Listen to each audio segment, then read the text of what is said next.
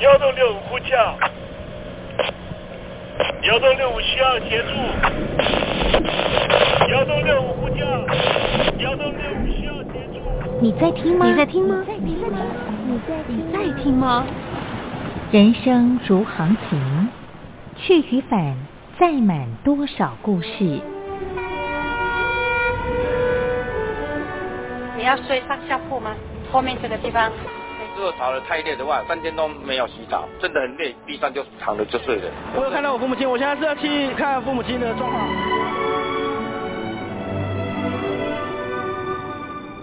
聆听故事湾，让每个故事找到属于自己的码头。我到了那儿以后，我们就往妈妈家去。我一到那边，就感觉我妈妈已经她能够活活下来容不容易，我知道。没，他没跟我讲，我也不敢问，好好苦。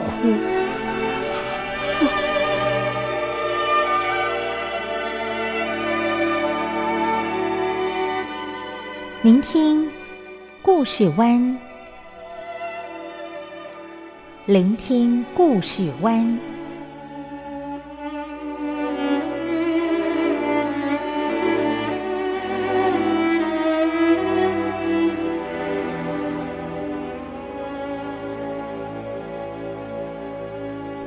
故事总有一个停泊的港湾。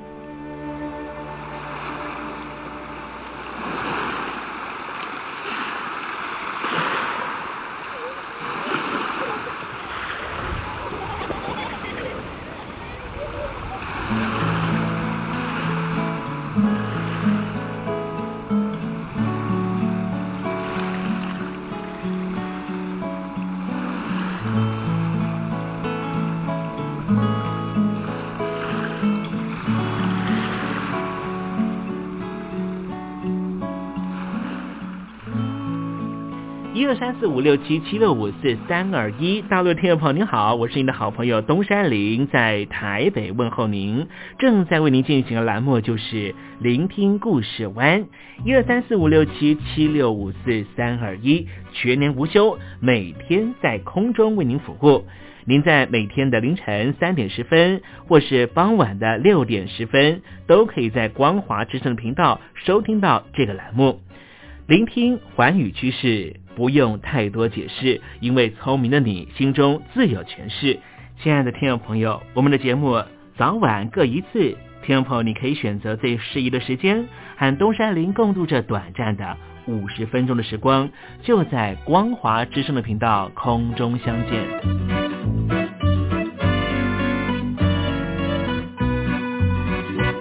听众朋友收听、聆听故事湾东山林的节目，到底能够听到什么样的内容呢？尤其啊，我们环宇全世界，焦点放到神州大陆啊，光是整个中国大陆呢，就有将近九千家不同的大大小小的电台了。我们的节目到底有什么不一样的地方呢？嗯，让东山林自吹自擂一下吧啊。宫中频道何其多，赵钱孙李挺能说。热点平地上直播，仔细听来差不多。直播室外领导多，你说他能怎么说？开场才说茶黑窝，碰上土狼不敢摸。主播低头翻翻稿，导播左右反复搓，想到孩子泪婆娑。好了好了，都别说，且听东山林怎么说。东山林不是红太狼，也不是那喜羊羊，亲亲海上一叶舟，才能自在自在说。客官呐、你拉把椅子随便坐，袒胸露背床上卧，怎么自在怎么做，就当这是自己家，自己家。睁大眼睛，show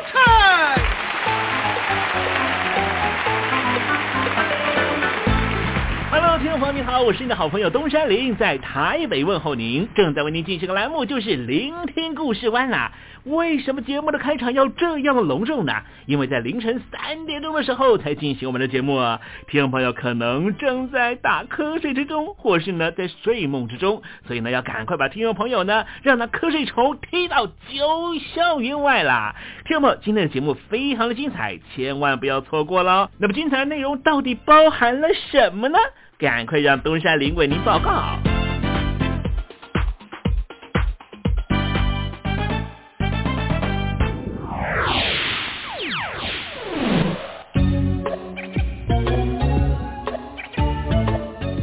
星期一，星期一，猴子穿新衣。这个鼠年的一开头呢，其实我们还是希望呢，哎，这个年头呢有一个新的生活的改变啊。比方说呢，是不是能够让我们的生活过得更爱地球呢？现在呢，澳洲呢仍旧是受到森林大火的影响啊。你看哦，有这么多的动物啊，几乎呢无家可归。如果说我们能够停止呢对于地球资源这样的浪费跟这个消耗的话，也许地球呢能够让我们继续多住几十年也不一定了啊。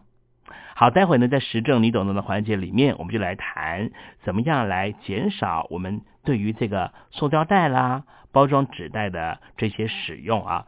呃，德国呢给我们一个比较好的一个示范，待会再跟听众朋友介绍啊。今天在节目的下半阶段为您进行的环节是文学星空。我睡着，听爱情走过，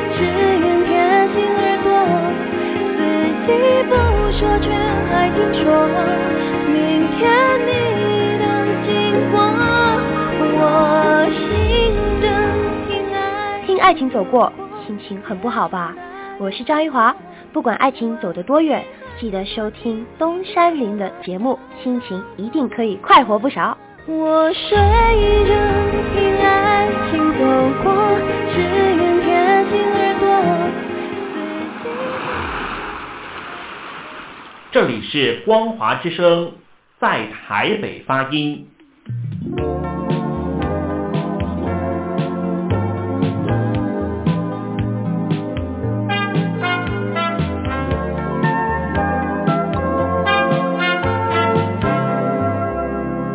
现在，请习近平同志讲话。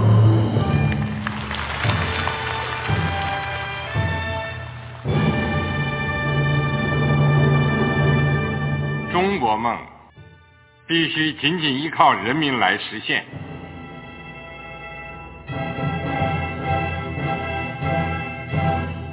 好国民得关心家事、国事、天下事。呃，谢谢发言人。我们注意到啊，现在那个外面有很多关于前中央政治局委员周永康的一些消息和报道。我不知道发言人对这个事情有没有什么可以呃透露、可以披露的。国家对于公事啊，不是什么东西都要公示的。我只能回答成这样了，你懂的。那么作为天津市来说，每年要偿还的这个公路建设的贷款量有多大？哎，这个。郝国民，这个偿还得回避时政敏感议题。因为他这个这个事儿，我就不好再说太细。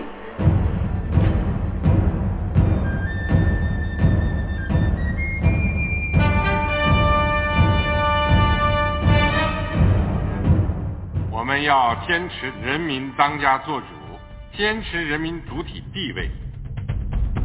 任何官方不宜说太细。希望您体谅的话题，尽在实政，你懂的。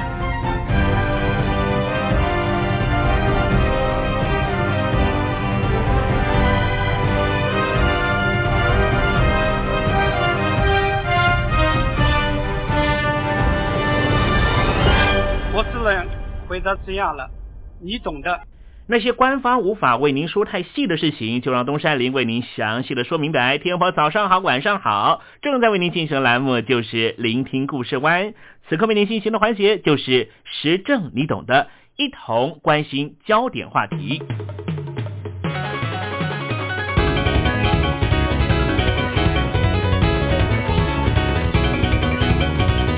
我们的生活呢，受到了许多发明的帮助，让我们的生活啊变得啊好像呢更为的随心所欲啊。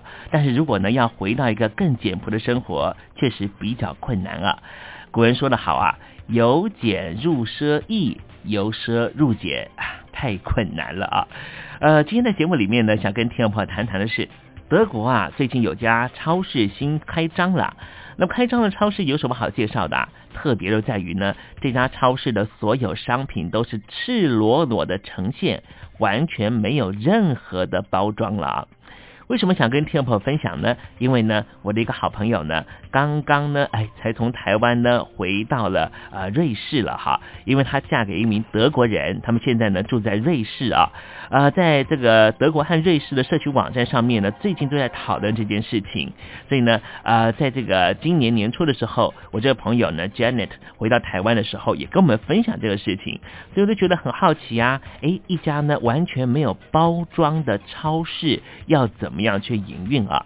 那么实际上呢，在台湾的超市呢也是如此了哈。呃，以前呢曾经走过一段试办一年，完全不提供任何塑胶袋的台湾，可是后来呢，哎，真的太困难了哈。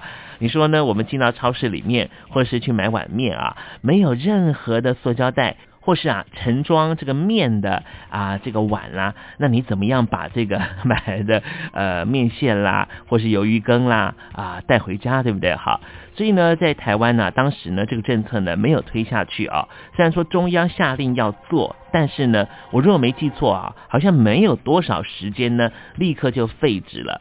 也就是说呢。一个这概念呢，环保的概念啊，哎，确实呢，非常的这个高端啊。可是呢，当要落实到老百姓的生活的时候啊，有时候呢，概念要落实到实际的生活是有一定的难度的啊。一个社会呢，如果呢，它还没有达到那样的境界的时候，你要去推，老实说也推不动啊。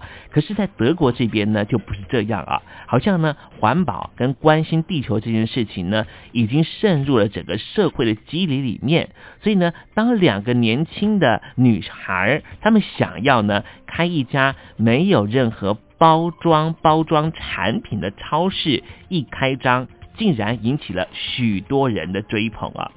人家说啊，柴米油盐酱醋茶，天天都会制造许多由食物而来的垃圾。像台湾啊，四面环海啊。如果呢有机会啊，听众朋友来台湾的话，我一定呢会带这个听众朋友呢去海边走一遭。去海边走一遭，你就会看到啊，这个沙滩上面呢充满了各式各样的垃圾。如果呢，你不小心还正好看到了一只水鸟了哈，呃，因为各种原因哈，我不知道什么原因，也许是病死了，也许呢是误食毒物身亡。你看到呢这只水鸟呢，它逐渐腐化的身体里面，你会看到，哎，好恐怖哦，它肚子里面啊。竟然呢也有塑胶袋了哈！如果你看到这样的景况，也许你对于呢现在我们这么爱用塑胶袋这件事情呢，可能会非常的警惕了。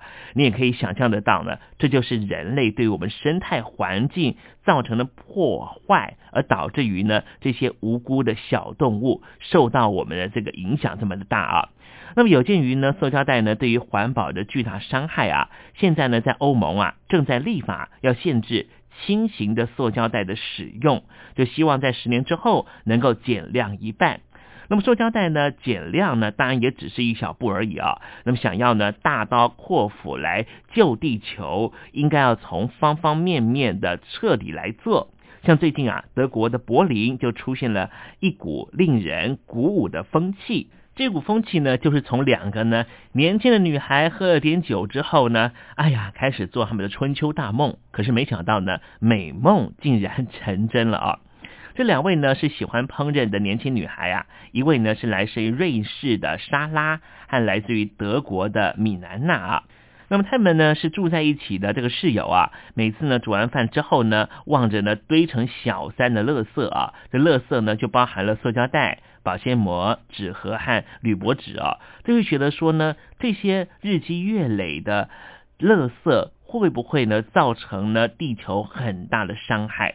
而每次呢，他们看到了呃垃圾呢呃进到了水鸟的肚子里面啦，或是呢在沙滩上面看到了好多的志工呢都在捡垃圾，亦或是呢去爬山的时候看到山里面呢垃圾四处飞的画面啊。他们就觉得呢，哎，要改变呢，不光只是呢嘴上讲一讲，一定要在我们实际的行动上面呢就做改变了。所以呢，两个人呢在某一天晚上啊啊喝了几瓶小酒之后呢，就决心说啊，与其 recycling 不如 precycling，就是呢，与其我们事后再做回收，还不如在回收之前我们不要让它存在啊。所以呢，就全面的希望呢来推动所有的食物商品可不可以都不要有包装物啊？没想到呢。几个月之后呢，他们的美梦竟然成真了，在柏林就开了第一家的无包装超市啊！这家超市的名称也非常特别，就叫做“原厂无包装”，就这五个字了哈。那么现在呢，他们提供的商品呢有四百多种，几乎和一般的超市没有差别。但是不同的地方就在于，不管是面包、面条、鸡蛋、蔬果、白酒、红酒，还是洗发精、清洁液。都甩掉了华丽的外包装，赤裸裸的呈现这商品原来的样貌啊，回归了最古老时期的散装的形态。那么顾客呢就自备容器分装，需要多少就买多少。一趟下来呢，但你花下的时间可能比到平常那种超市啊会多了一倍。但是这一种用多少买多少的概念，老实说，就跟我们古老时期的呃，可能是我们父子辈那时候的生活形态是很雷同的哦。也许呢，在这个六零年代、七零年代之后，这所谓的啊大量生产的消费文化席卷了全球之后。我们似乎呢变成一种呢经济消费的动物啊，比方说呢，去年啊我去美国玩乐的时候啊，因为呢我的表姐呢，哎正好呢住在美国哈，所以我们在那边常住了三个礼拜多的时间啊。那在这三个多礼拜的时间呢，那表姐呢就带我们呃四处走走了哈。那因为我们住他们家的关系，所以呢日常的消费也几乎呢东山林可以说是一个实际的百分之百观察啊。我每次啊去那美国哈，我说美国当地的 Costco，我就觉得非常非常的讶异啊。所有的，比方说鸡蛋啊，一次买呢，哇，就要买呢六七十颗哦，一整箱的鸡蛋。然后呢，我看到那个苹果哈，也是一样，它不是呢像台湾这边买苹果，就是你要买多少称多少，它是一次一买呢就是二十颗、三十颗啊。然后呢，我这个表姐我就问她说，哎，那你们买那么多的这个食材啊？有没有可能呢？没有吃掉就又要丢掉，然后他就跟我讲说，哎，确实有可能，哎，像宝姐就跟我讲啊，他说呢，这个美国是苹果的盛产地嘛，哈，所以苹果呢在美国非常非常的便宜啊，每次一买呢就是呢三十颗、四十颗啊，他说呢常常到最后啊，他不得不做苹果派。我问他说为什么？他说因为苹果都快要坏掉了哈。听众朋友你应该知道哈，苹果放在冰箱里面，如果真要坏掉的话，你最起码要放到呢两个月、三个月的时间哈。那我问我表姐就说，那为什么要买那么多呢？她说有什么办法呢？一买就是三十颗，那怎么办？她又没有小包装的哈。所以我觉得啊，就是说我们怎么样爱护这个地球啊？尤其今天是情人节，我们爱的不要是一个人，我们爱的就是这个生态环境，是不是可以从今天做这样的尝试呢？所以在今天节目里面呢，我们就来谈谈德国两个女孩，希望能够呢从她的生活里面来改变。多余包装的这件事情，尤其呢，再过几个礼拜呢，我们就要过这农历新年了哈。这个送朋友呢，送这个呃亲友这些过年的礼物啊，也是不是可以试着从这个零包装来尝试起了？好，我们稍微休息一下，待会再来谈谈呢这两个女孩。莎拉和米兰娜，她怎么样来推动所有的商品都没有包装这样的生意要怎么推下去？运作的状况如何呢？待会再跟听众朋友分享哦。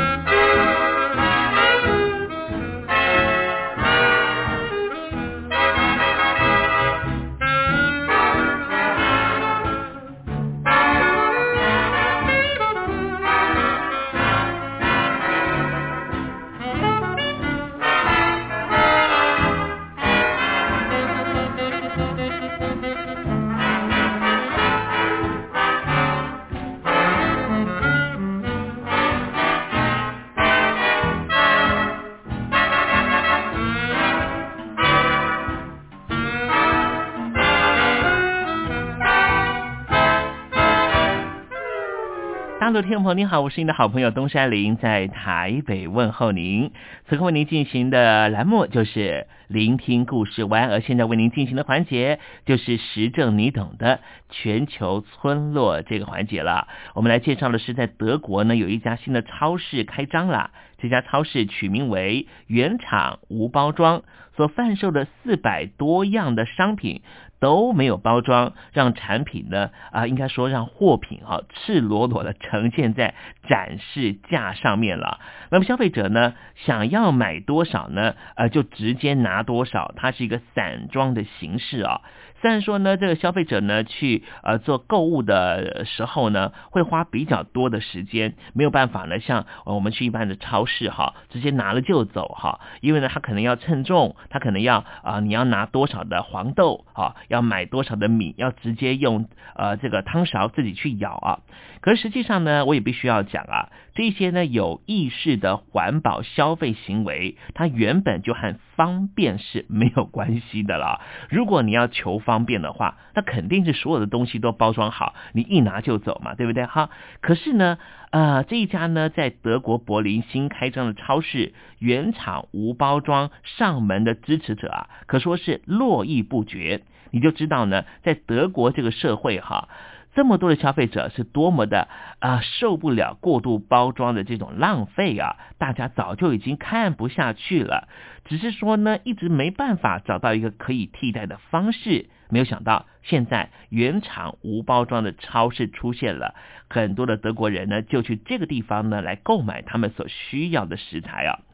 那么当时呢，这两个老板呢，就是莎拉和米兰娜，他们只是呢很年轻的女孩，常常在这个呃喝完酒、吃完饭之后呢，就想说呢，为什么这么多的垃圾啊，那么多塑胶袋、保鲜膜、纸盒和铝箔包，就想说呢，想要改变呃现在的消费市场的行为了啊，他们就来做这样的一个推动，没想到呢，这一家叫做原厂无包装的超市就这样展开了啊。那这两个人呢？一个人呢，原来是念这个经济传播学；另外一个女孩呢，根本就是一个商店的小职员呢。那光是有想法跟勇气，但是实际上呢，也是软囊极为羞涩啊，口袋空空。实际上呢，在两年半前呢，这两个人呢是硬着头皮呀去写了企划书，结果啊，就凭着感人的土地责任感过关斩将。先后赢得了柏林布兰登堡邦以及德国软体巨人 SAP，还有德国联邦家庭部的社会企业创助奖助金。最后呢，临门一脚呢是靠着两个人脸书还有其他的社交媒体的选手应用，竟然是顺利达阵啊！他们透过了大众集资的方式，把开店所需要的五万六千美金，竟然两天之内就凑齐了。四十天的募集的期间呢，呃，到位的资金呢还超过了十万美元。那么支持的投资者呢，来自于世界各地，有超过了四千人，远远超过了这两名可爱的呃这年轻的女创业家的预期啊。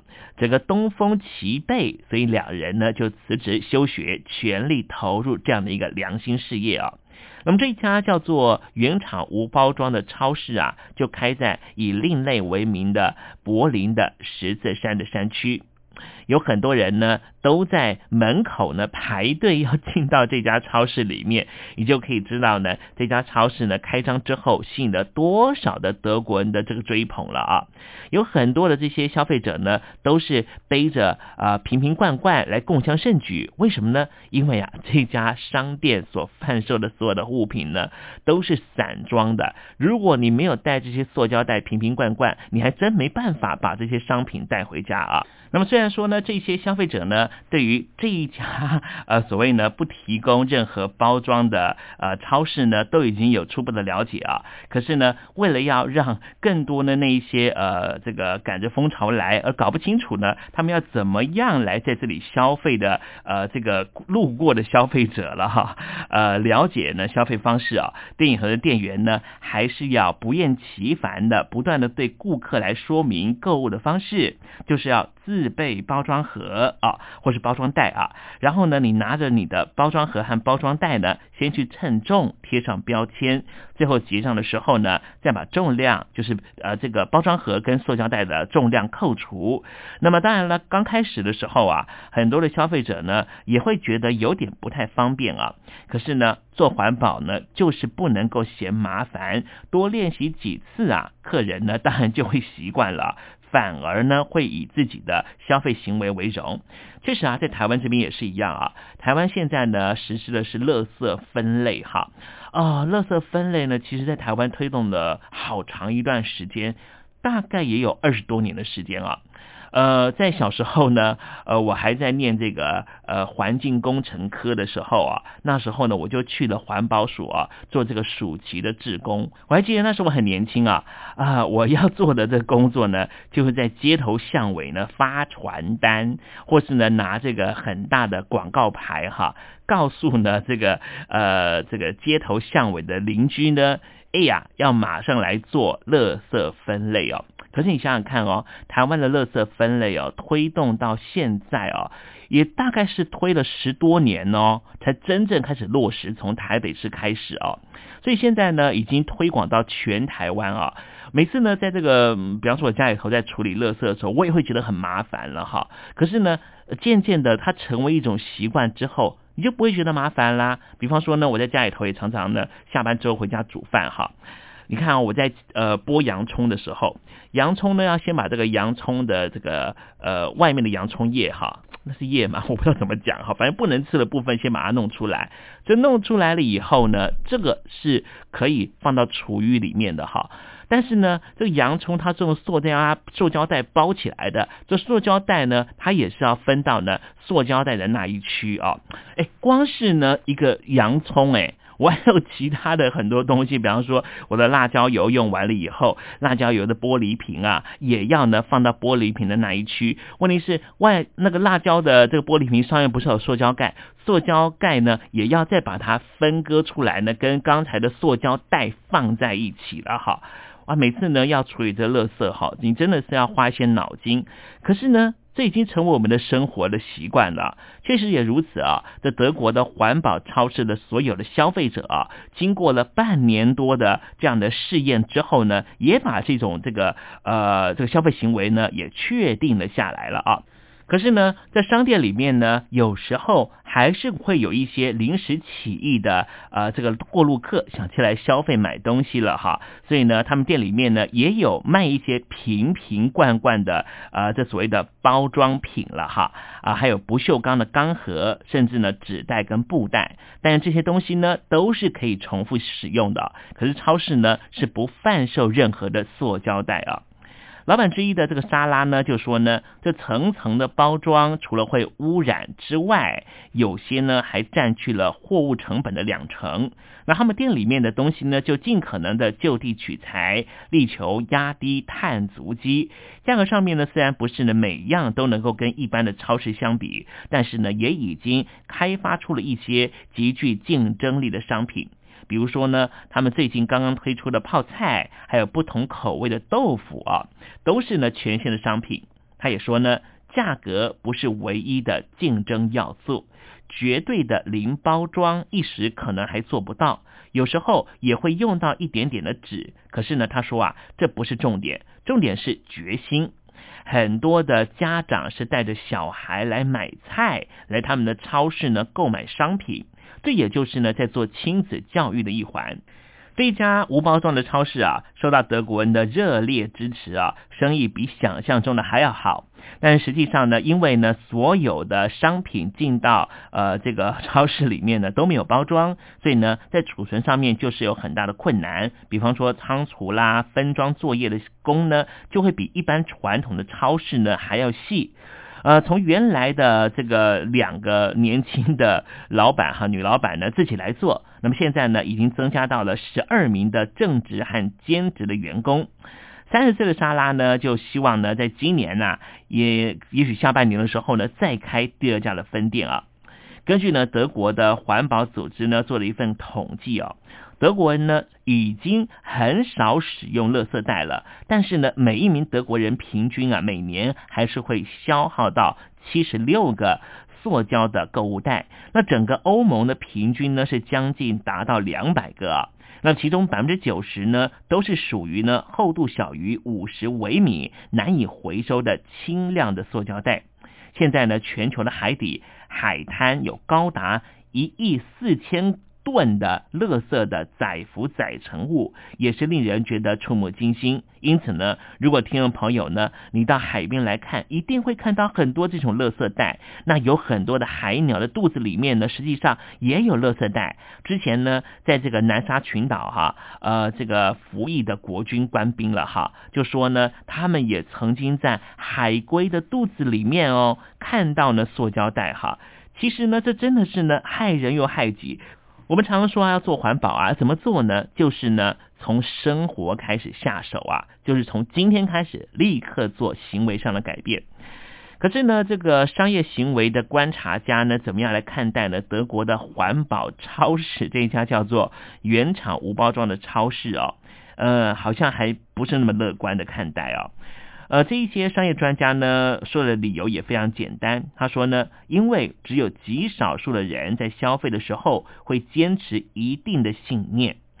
此外呢，少掉了包装，却多出了仓储和分装以及清洁回收的成本呢。长期来说呢，能不能够存活？这些商业行为的顾问专家呢，是说呢，还需要有更大的挑战呢。那未来呢，我们就看看啦，这一家德国的环保超市原厂无包装未来的状况如何啊？我正好我朋友呢，Janet 呢，已经呢嫁到了德国了哈。我随时呢也可以用脸书的方式问问他说呢，哎，那一家呢，呃，原厂无包装呢，除了在德德国柏林开之外啊，现在是继续的展店，还是呢已经哎倒闭了哈？有最新的状况呢，我们还会在节目里面呢跟听众朋友分享了。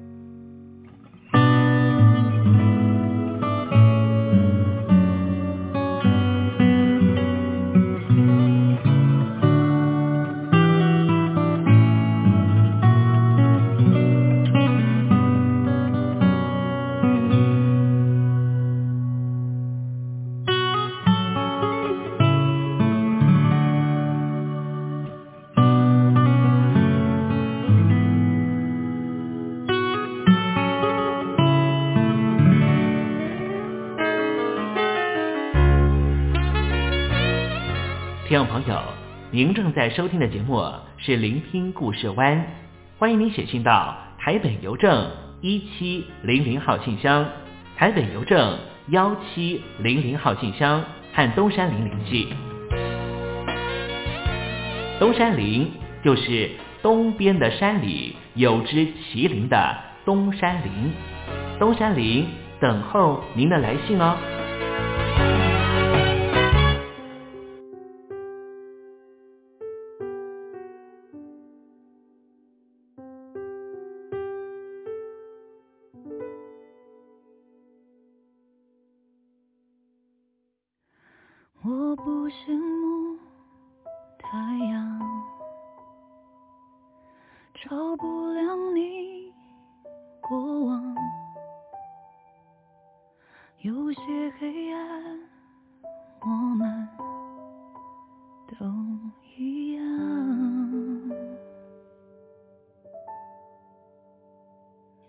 我太嫉妒时光。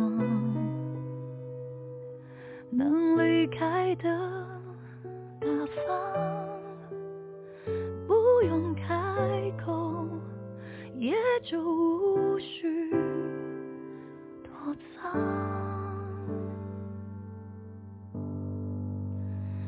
有一种悲伤，是你的名停留在我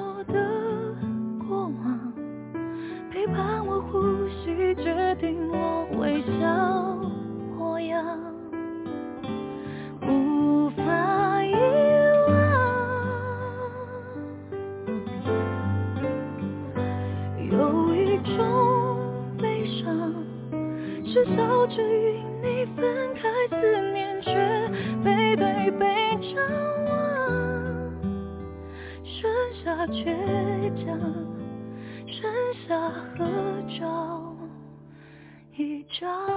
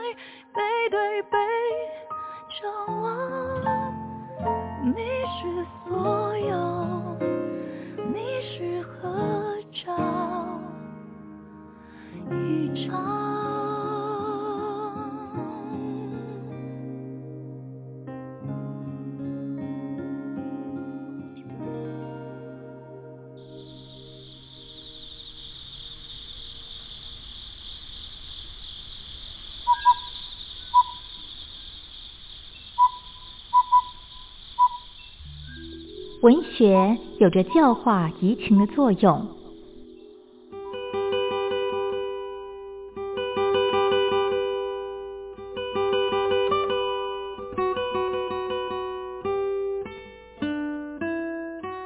它开辟了你我的视野，转变我们的气质，陪伴我们度过生命中的每一段起伏跌宕。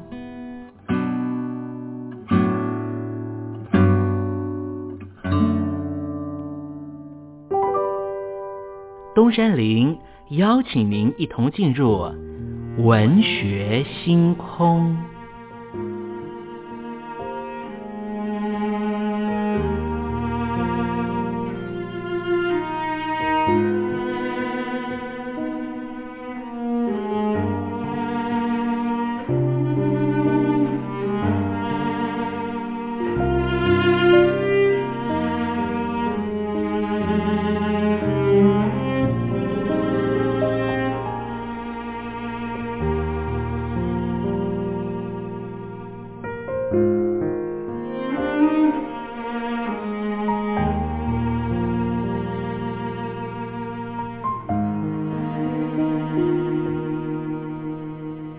文学星空，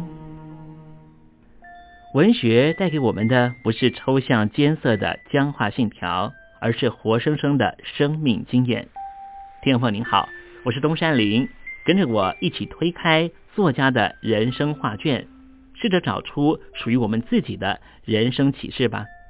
今天为听众朋友介绍的文学巨著就是朱秀娟的《女强人》。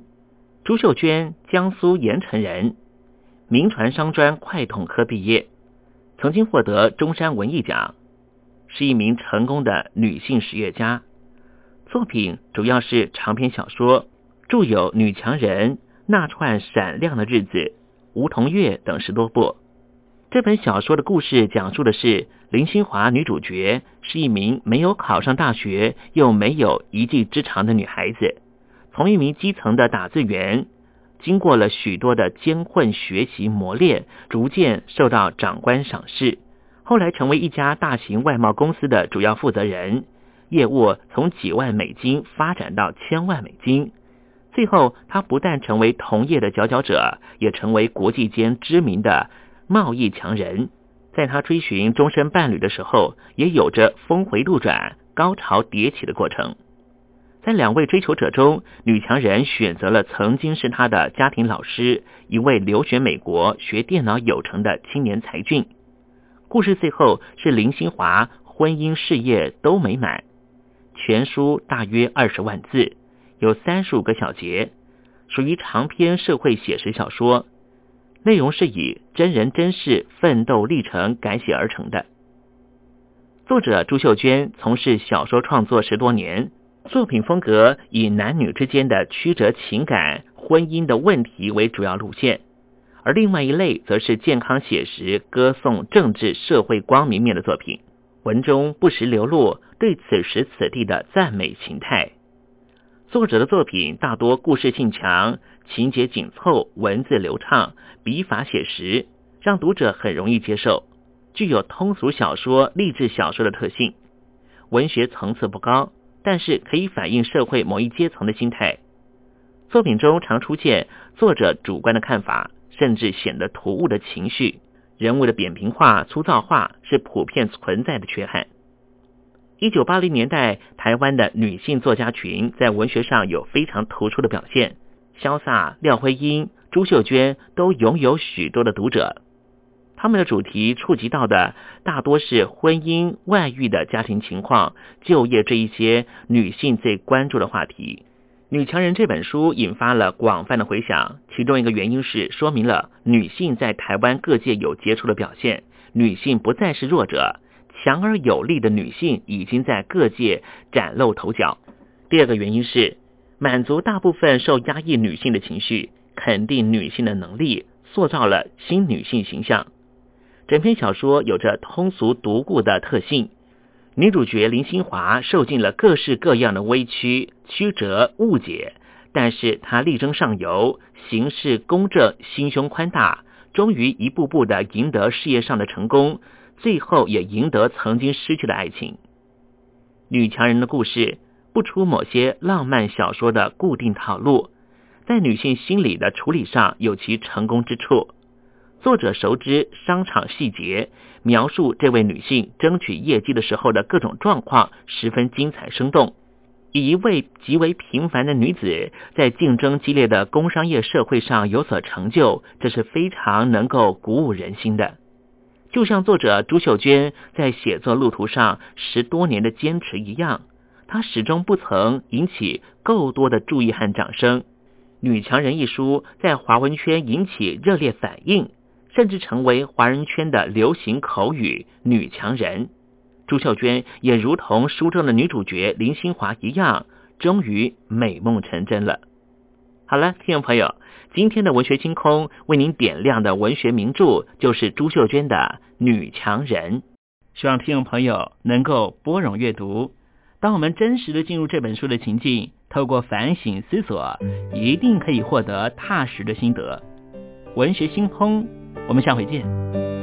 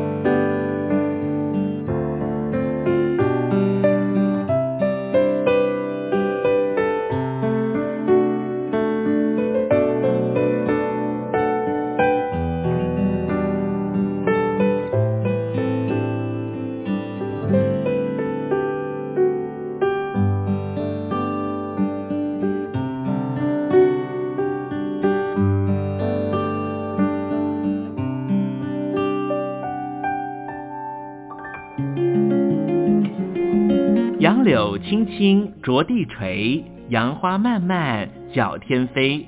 柳条折尺花飞尽，借问行人归不归？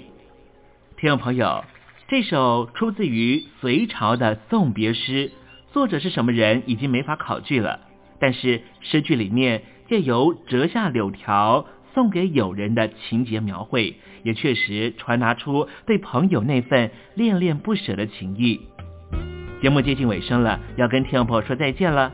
东山林不奢望明天和你在空中相会，只期望听众朋友明日一切平安喜乐。再见了。